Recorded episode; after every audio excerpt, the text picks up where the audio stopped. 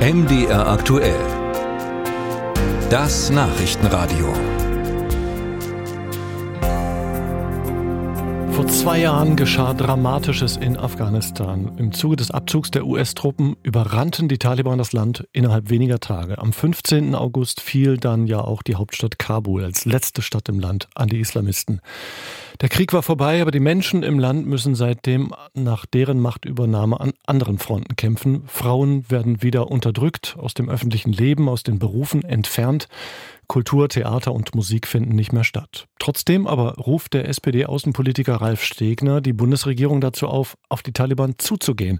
Und warum? Das können wir ihn fragen. Guten Morgen. Schönen guten Morgen. Ich will es auch gleich vorweg sagen, Sie sind ja der Vorsitzende des Afghanistan-Untersuchungsausschusses im Bundestag. Also Sie kennen sich wirklich gut aus mit dem Land. Deshalb die Frage, warum sollte die Bundesregierung mit den Taliban reden? Naja, es ist ja so, wir haben die Situation, dass wir viele Regierungen auf der Welt haben, die uns überhaupt nicht gefallen. Und die Situation in Afghanistan ist sehr, sehr schlecht. Äh, viele Kinder hungern, wir haben ein Erdbeben gehabt, die wirtschaftliche Lage ist katastrophal. Und äh, natürlich gefällt einem die Regierung nicht, aber einfach zu sagen, wir haben dann, reduzieren die Kontakte auf ein Minimum, ändert an der Situation der Menschen ja nichts. Und Sie dürfen nicht vergessen, wir haben mit 20 Jahren den längsten, teuersten, größten Einsatz, den wir jemals gemacht haben, mit, mit Soldaten und mit äh, zivilen Helfern in Afghanistan gehabt. Dann sind wir abgezogen mit einem eher Debakel am Ende. Und jetzt verschwindet das quasi aus der äh, öffentlich, aus dem öffentlichen Interesse und wir tun gar nichts mehr. Das kann es irgendwie nicht sein und deswegen glaube ich, muss es eine Alternative dazu geben.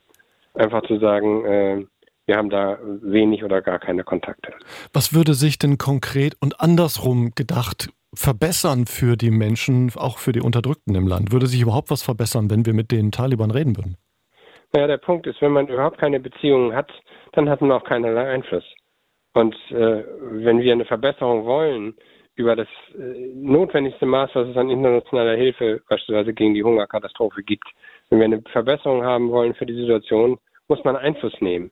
Einfluss nehmen heißt ja nicht, dass man äh, Freundschaftsbesuche macht, dass man gleich Botschafter austauscht oder ähnliches mehr. Davon ist ja gar keine Rede, aber dass es zumindest äh, Verhandlungsmöglichkeiten gibt in Richtung der Verbesserung der Menschen. Ich glaube, das schulden wir auch den Menschen, äh, die wir nicht einfach nur, weil jetzt sich der Blick auf die Ukraine oder auf, auf andere Themen richtet, die ein bisschen aus der öffentlichen, äh, aus dem öffentlichen Interesse verschwunden sind. Ja, aber glauben Sie denn, dass auch nur eine Frau zurückkommt in ihren Beruf oder ein Mädchen zurück in die Schule, wenn die Bundesregierung mit den Taliban redet? Das weiß ich nicht. Ich kann nur sehen, dass die Entwicklung so ist, dass wenn man eben überhaupt keinen Einfluss nimmt, die Lage sich definitiv verschlechtert. Und die Frage stellt sich ja überall in der Welt.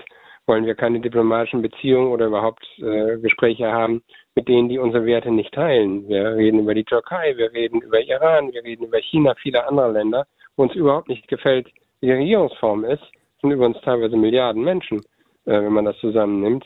Und keinen Einfluss zu haben, ist, finde ich, die schlechteste Variante. Und das bedeutet ja, ich sage nochmal, überhaupt nicht, dass man seinen Wertekompass aufgibt. Ganz im Gegenteil.